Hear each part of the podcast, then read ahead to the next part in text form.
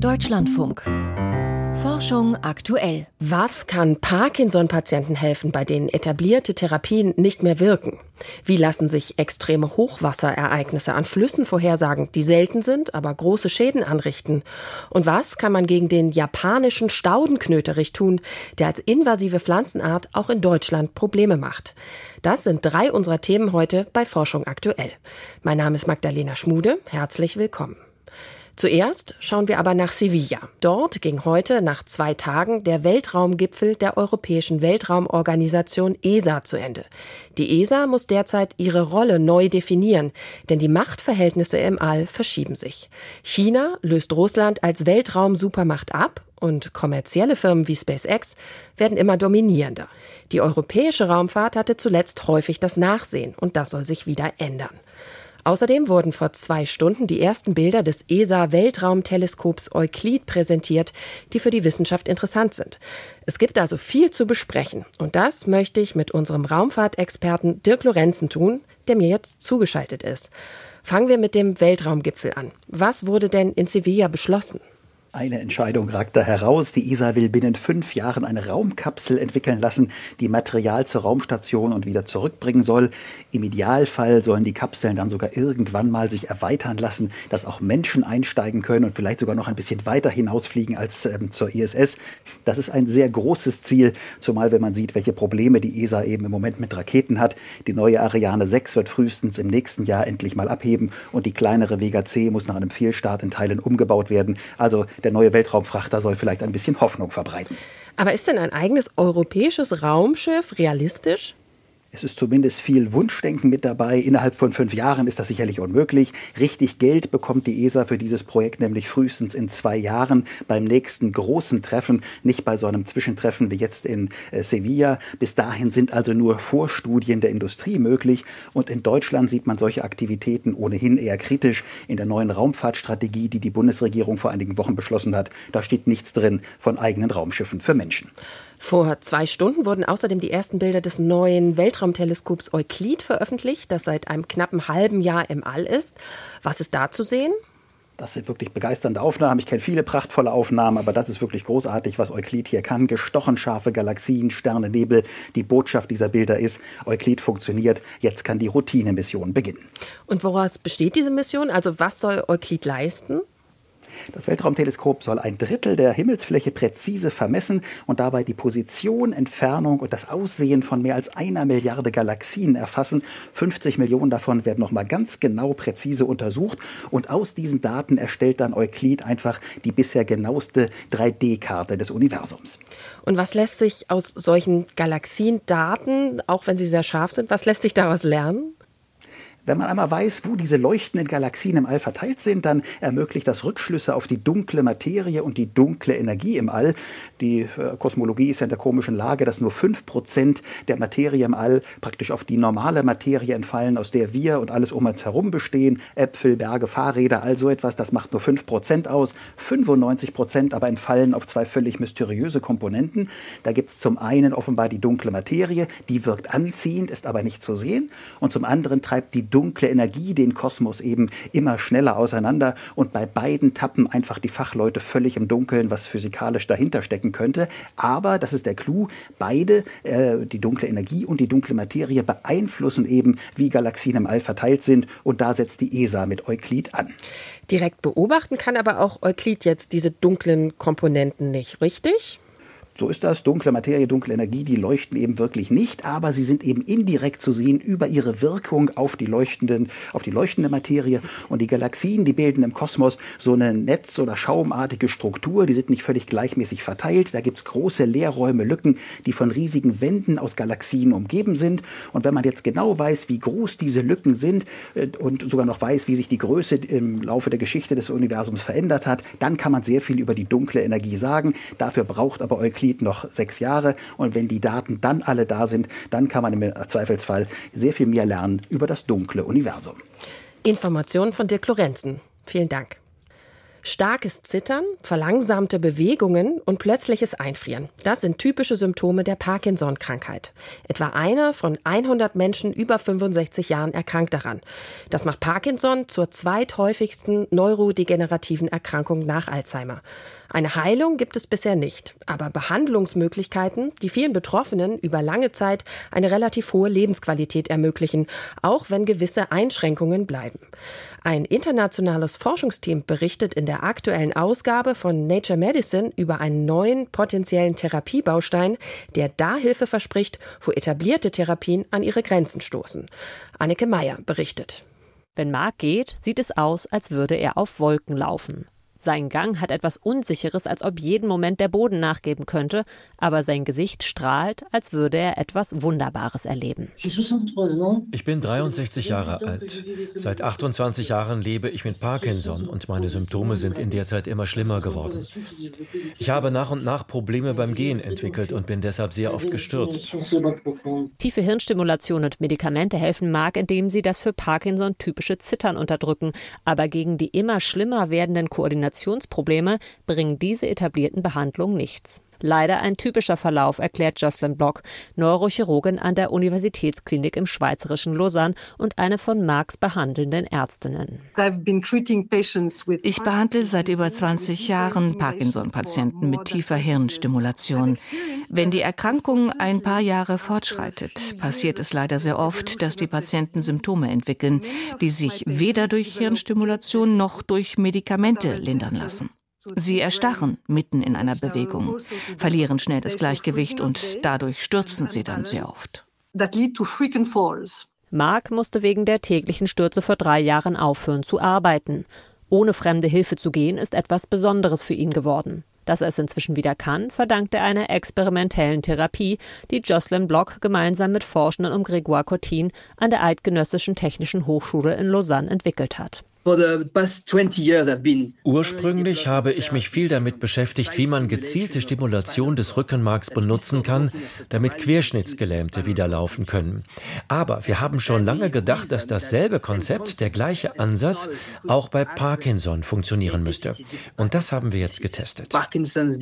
Bei einer Querschnittlähmung ist das Rückenmark durchtrennt und damit die Verbindung zwischen Gehirn und Körper unterbrochen. Bei Parkinson ist diese Verbindung intakt, aber eine Gruppe der Nervenzellen im Gehirn, die wichtig ist, um Bewegung zu steuern, funktioniert nicht mehr richtig. Die Steuersignale werden an den Körper weitergeleitet, aber sie sind fehlerhaft. In beiden Fällen könnte Rückenmarkstimulation dafür benutzt werden, die fehlenden Signale zu ersetzen. Dafür werden Elektroden dauerhaft implantiert, die auf dem Rückenmark auffliegen und durch schwache Stromimpulse genau die Bewegungen hervorrufen, die das Gehirn nicht oder nicht mehr richtig kontrollieren kann. Wie erfolgreich diese Rückenmarkstimulation bei Querschnittlähmung sein kann, haben Grégoire Cotin, Jocelyn Block und ihr Team in den letzten Jahren immer wieder gezeigt. Um sicherzugehen, dass der Ansatz sich tatsächlich auf Parkinson übertragen lässt, hatten sie die Idee zuerst im Tiermodell getestet. Mark ist der erste Mensch, der ausprobiert, ob die Rückenmarkstimulation hilft, die Symptome der fortschreitenden Parkinson-Krankheit zu unterdrücken. Es ist wie eine Wiedergeburt. Ich habe viel mehr Vertrauen in meine Bewegung und das hat mein alltägliches Leben grundlegend verbessert. Die Elektrostimulation verursacht ein leichtes Kribbeln in den Beinen, aber er sagt, das stört nicht weiter. Im Gegenteil, mit eingeschaltetem Stimulator kann Mark bis zu fünf Kilometer selbstständig laufen. Situationen, in denen er plötzlich erstarrt oder sogar stürzt, erlebt er kaum noch. Das klappt aber nur, weil die Stimulation individuell an seine persönlichen Bewegungsabläufe angepasst ist. Drei Monate mussten er und das Forschungsteam dafür arbeiten. Eine Garantie für eine dauerhafte Besserung gibt es nicht. Genau wie Medikamente und tiefe Hirnstimulation Parkinson heilen kann auch die Rückenmarkstimulation nicht. Natürlich gibt es viele Herausforderungen, die dadurch entstehen, dass Parkinson eine fortschreitende Krankheit ist, die sich im Laufe der Jahre verändert. Das haben wir bei Mark schon gesehen. Wir müssen seine Stimulation alle zwei bis drei Monate justieren und neu anpassen. Eine zweite Frage, die wir beantworten müssen, ist, Für wen ist diese Therapie sinnvoll? Wir wissen ja schon von der tiefen Hirnstimulation, das funktioniert nicht für alle. Wir müssen also die Kriterien identifizieren, die uns vorher verraten, diese Person wird wirklich Nutzen von der Stimulation haben. Und dafür brauchen wir eine größere Studie, in der wir die Sicherheit und Effektivität zeigen können. Innerhalb der nächsten anderthalb Jahre sollen zunächst sechs weitere Parkinson-Betroffene die Rückenmarkstimulation testen. Wenn sich die Hoffnungen in die Therapie bestätigen, plant das Team aus Lausanne eine größere Zulassungsstudie. Elektrostimulation im Rückenmark lindert die Symptome von Parkinson. Das war ein Beitrag von Anneke Meyer. Megafluten wie das Hochwasser der Ahr im Juli 2021, bei denen in kurzer Zeit Rekordmengen an Wasser abfließen müssen, übertreffen alle bisherigen Hochwasser in einer Region und verursachen große Schäden. Gerade weil sie so selten auftreten, sind solche Megafluten aber auch kaum vorherzusagen. Ein Forschungsteam der Technischen Universität Wien stellt im Fachmagazin Nature Geoscience jetzt eine Methode vor, um die Vorhersagen zu verbessern. Ich habe vor der Sendung mit Miriam Bertola, der Erstautorin der Studie, gesprochen und habe sie zuerst gefragt, warum es so schwierig ist, Megafluten im Vorfeld zu erkennen. Es ist schwierig, Megafluten vorherzusehen, weil die üblichen Methoden auf lokalen, regionalen oder höchstens nationalen Daten basieren. Weil Megafluten aber sehr selten sind, ist es damit schwierig, sie kommen zu sehen. Welche Art von Daten werden denn für die Vorhersagen verwendet?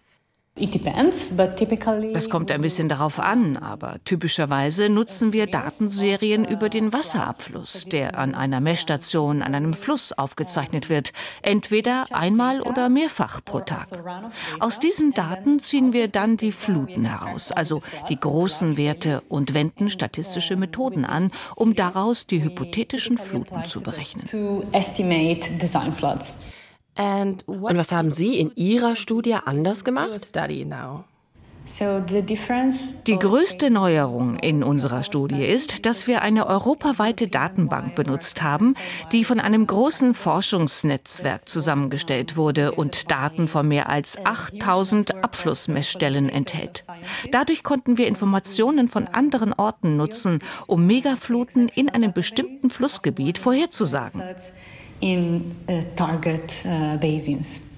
And why Warum funktioniert das? Also warum können Sie sich einen Ort angucken und so Megafluten an einem anderen Ort vorhersagen? Predict megafloods in another place. So the key der Schlüssel dazu sind hydrologische Ähnlichkeiten. Manche Orte ähneln anderen in Bezug auf ihre hydrologischen Eigenschaften. Deshalb schauen wir uns solche Orte auf dem ganzen Kontinent an und übertragen die Informationen von einem zum anderen. Ich kann dazu kein eins zu eins Beispiel geben, weil wir jeweils eine Gruppe von ähnlichen Orten zusammengenommen haben, damit wir belastbare Annahmen bekommen. Auf dieser Grundlage konnten wir dann Fluten in einem anderen Wasserreservoir vorhersagen. Diese Gruppen basieren auf den großen hydroklimatischen Regionen, die sich in Bezug auf ihr Klima und ihre Hydrologie Technologie ähneln. Die Mittelmeerregion zum Beispiel oder die Atlantikregion.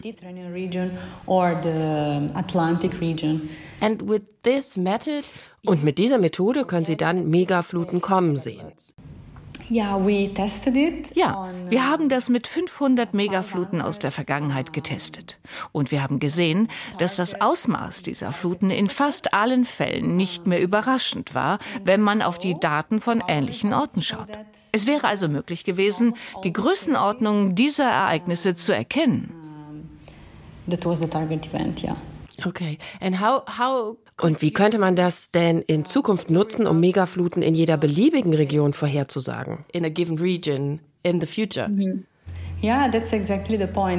Genau darum geht es. Wir haben gezeigt, dass wir zurückliegende Megafluten in Europa vorhersagen können, wenn man Daten von ähnlichen Orten heranzieht.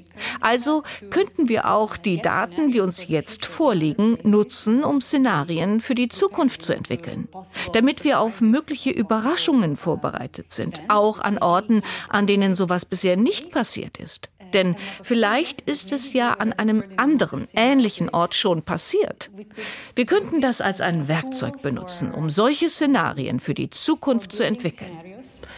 For the future, yeah.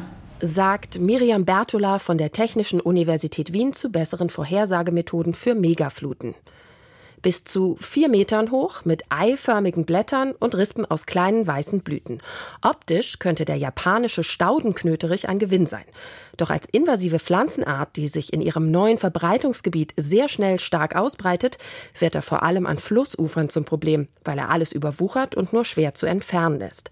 In einem internationalen Projekt werden die Bestände des Knöterichs deshalb genauer untersucht, auch in der Hoffnung auf neue Bekämpfungsstrategien. Details dazu gab es kürzlich auf der Jahrestagung der Gesellschaft für Ökologie in Leipzig. Und Volker Mrazek bringt auch uns auf den neuesten Stand dazu. Der japanische Staudenknöterich. Eine Pflanze, die wahnsinnig schnell wächst. Zwei, drei Meter ragt sie oft auf. Viele Leute verwechseln es mit Bambus, ist aber kein Bambus. Die Stängel haben so, gehen so zickzack. Das ist eben der Knöterich. Richtig wild wuchere die Staude an Flussufern, sagt Oliver Bosdorf. Er ist Professor für Pflanzenökologie an der Universität Tübingen. Es gibt ein paar Ecken, wo es besonders schlimm ist, zum Beispiel Ostdeutschland, entlang der Saale und entlang der Mulde. Da sieht es fast so aus wie in England, dass die Flüsse über Dutzende von Kilometern ein Knöterichband am Ufer haben. Ja, und wenn dann nur noch Knöterich wächst, hat er natürlich damit alles andere verdrängt. Vor über 150 Jahren wurde der imposante Exot als Zierpflanze eingeführt. Dann verwilderte er. Der Knöterich gilt als eine der weltweit problematischsten Pflanzenarten. Es gibt schon seit vielen Jahrzehnten Versuche, den zu bekämpfen, bisher erfolglos. Der bildet so unterirdische Ausläufer. Und wenn der einmal im Boden ist und sich ausgebreitet hat, dann kriegt man das aus dem Boden nicht mehr raus. In England gibt es da Firmen, die das für viel Geld anbieten. Da wird da richtig der ganze Boden ausgehoben, mehrere Meter runter und dann frischer Boden rein. In einem ungewöhnlichen Projekt befasst sich Bosdorf intensiv mit dem lästigen Invasor. 150 Bestände des Knöterichs wurden dafür untersucht, auf drei verschiedenen Kontinenten und auf einer Nord-Süd-Achse von jeweils 2000 Kilometern. In Asien, wo die Pflanze herrstammt, sowie in Europa und Nordamerika, wo sie eigentlich fremd ist, sich aber so erfolgreich ausbreitet. Chinesische und US-amerikanische Forscherinnen und Forscher sind wichtige Partner in dem Projekt. Also in Europa kommt der Knöterich vor von Norditalien bis Mittelschweden und das waren die 2000 Kilometer. Italien, Schweiz, Deutschland und nach Schweden. Wenn man wirklich eine invasive Art verstehen will, fragt man sich ja immer, warum wächst die hier so aggressiv? Macht die das Gleiche auch in der Heimat? Und das ist halt eine spannende Frage, woran das liegt. Das Ergebnis des interkontinentalen Vergleichs, in der Fremde schießt der Knöterich stärker in die Höhe. Die Bestände sind größer und dichter. Zudem ist sein chemisches Arsenal zur Bekämpfung von Fressfeinden und Krankheitserregern reduziert.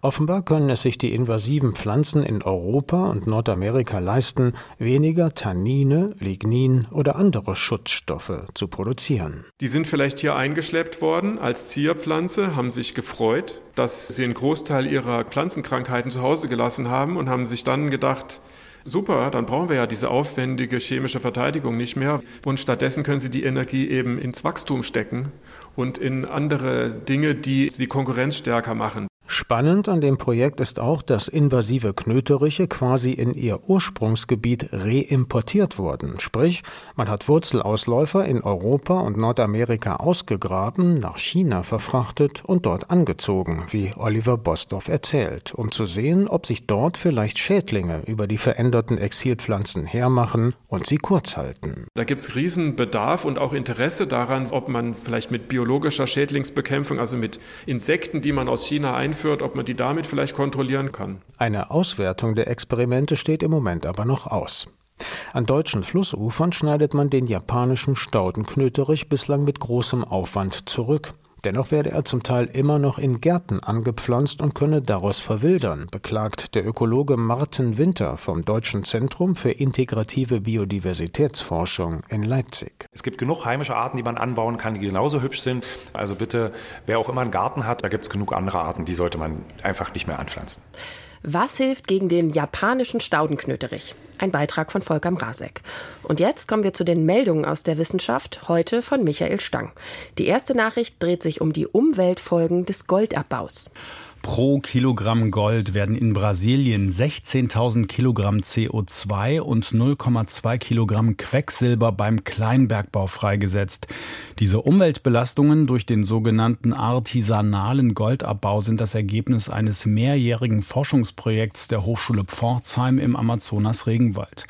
Trotz einer Reduzierung des Quecksilbereinsatzes durch den vermehrten Gebrauch von Destillationsapparaten gelangen jedes Jahr rund 2,5 Tonnen des toxischen Schwermetalls in die Umwelt, heißt es im Fachblatt Nature Sustainability. Jeder vierte Erwachsene fühlt sich sehr einsam. Dieses Gefühl ist auch oft unabhängig von der Zahl der tatsächlichen Sozialkontakte.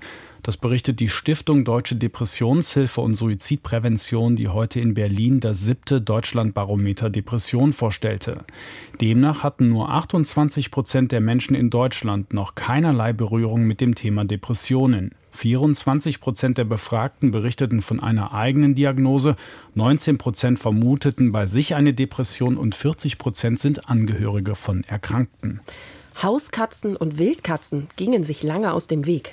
Vor über 2000 Jahren gelangten Hauskatzen aus dem Nahen Osten erstmals nach Europa. Dort teilen sie sich seither die Verbreitungsgebiete mit den europäischen Wildkatzen. Trotz dieser räumlichen Nähe gab es lange Zeit keinen gemeinsamen Nachwuchs, schreibt ein deutsch-britisches Team im Fachblatt Current Biology. Die Forschenden hatten das Genom von Wild- und Hauskatzen analysiert, darunter 48 heute lebende Tiere und über 250 bis zu 8500 Jahre alten Proben aus archäologischen Städten. Demnach haben Haus- und Wildkatzen eine Paarung eher vermieden. Bis heute lässt sich die Abstammung der meisten modernen Hauskatzen zu weniger als 10 Prozent auf Wildkatzen zurückführen. Tuberkulose bleibt eine der gefährlichsten Krankheiten. Nach Angaben der Weltgesundheitsorganisation WHO sind im vergangenen Jahr weltweit 1,3 Millionen Menschen im Zusammenhang mit Tuberkulose gestorben. Als Folge der Corona-Pandemie ist die Zahl der neuen Tuberkuloseerkrankungen voriges Jahr auf geschätzte 10,6 Millionen gestiegen. Dies sei darauf zurückzuführen, dass die medizinische Tuberkuloseversorgung im Zuge der Pandemie in vielen Ländern eingeschränkt worden sei, erklärte die WHO heute in Genf. Diese Versorgungsausfälle im Gesundheitsbereich haben zu fast einer halben Million zusätzlichen Tuberkulosetoten geführt. Bauchklatscher könnten der Schifffahrt helfen. Ungeklärt war bisher, warum manche verunglückten Sprünge ins Wasser lauter und schmerzhafter sind als andere. Das hat ein Team der Brown University mithilfe eines Bauchklatscher-Simulators untersucht. Generell gilt, sobald der Körper aufs Wasser aufschlägt, kann sich das Wasser nicht schnell genug wegbewegen. Die Fallkraft wird auf den Springenden zurückgeleitet, was ein lautes Geräusch und Schmerzen verursacht. Die Experimente zeigen, je flexibler ein Körper ist und sich beim Aufschlag aufs Wasser verformt, desto geringer ist der Widerstand, heißt es im Journal of Fluid Mechanics. Die Erkenntnisse könnten die Aquadynamik von Schiffen und U-Booten verbessern, also den Widerstand im Wasser reduzieren.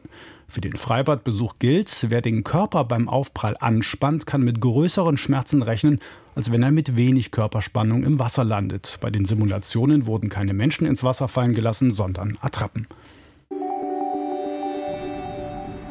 Sternzeit, 7. November.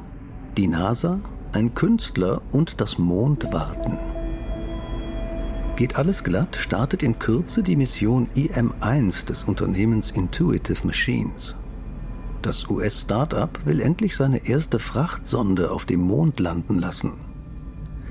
Die NASA hat im Rahmen des CLIPS-Programms bereits weitere Missionen der Firma bestellt. Sie bezahlt private Unternehmen, um für sie und andere zahlende Kunden Material auf die Mondoberfläche zu bringen. Künftige Sonden sollen zum Beispiel einen Rover in der Nähe des Südpols absetzen, um dort nach Eis im Boden zu bohren. Die kommerziellen Frachtflüge sind wichtiger Bestandteil der Rückkehr zum Mond, liegen aber mehr als drei Jahre hinter dem ursprünglichen Zeitplan zurück. Zu den Privatkunden auf EM1 zählt der US-Künstler Jeff Koons, der seine Moonfaces in den Mondstaub bringen lassen will. Das Werk besteht aus über 100 Minikugeln, die den Mond darstellen, in einem kleinen Würfel. Es soll ewig auf dem Mond bleiben. Sammler können virtuelle Besitzzertifikate erwerben. Die Skulptur darf man aber nicht abholen und ins irdische Wohnzimmer stellen, dann wäre es auch keine Mondkunst mehr. Wohl damit nicht der Verdacht aufkommt, es gehe vor allem um Mondpreise, sollen die Erlöse an Ärzte ohne Grenzen fließen. Mondkunst ist nicht neu. Schon die Besatzung von Apollo 15 legte die wenige Zentimeter große Skulptur Gefallener Astronaut des Belgiers Paul von Hooijdonk in den Staub, zur Erinnerung an die verunglückten Kollegen in aller Welt. Dies geschah damals in aller Stille, ohne PR-Rummel. Das war Forschung aktuell für heute. Die Sendung zum Nachhören und weitere Inhalte zu Wissenschaftsthemen finden Sie in der DLF Audiothek App. Mein Name ist Magdalena Schmude. Ich bedanke mich fürs Zuhören.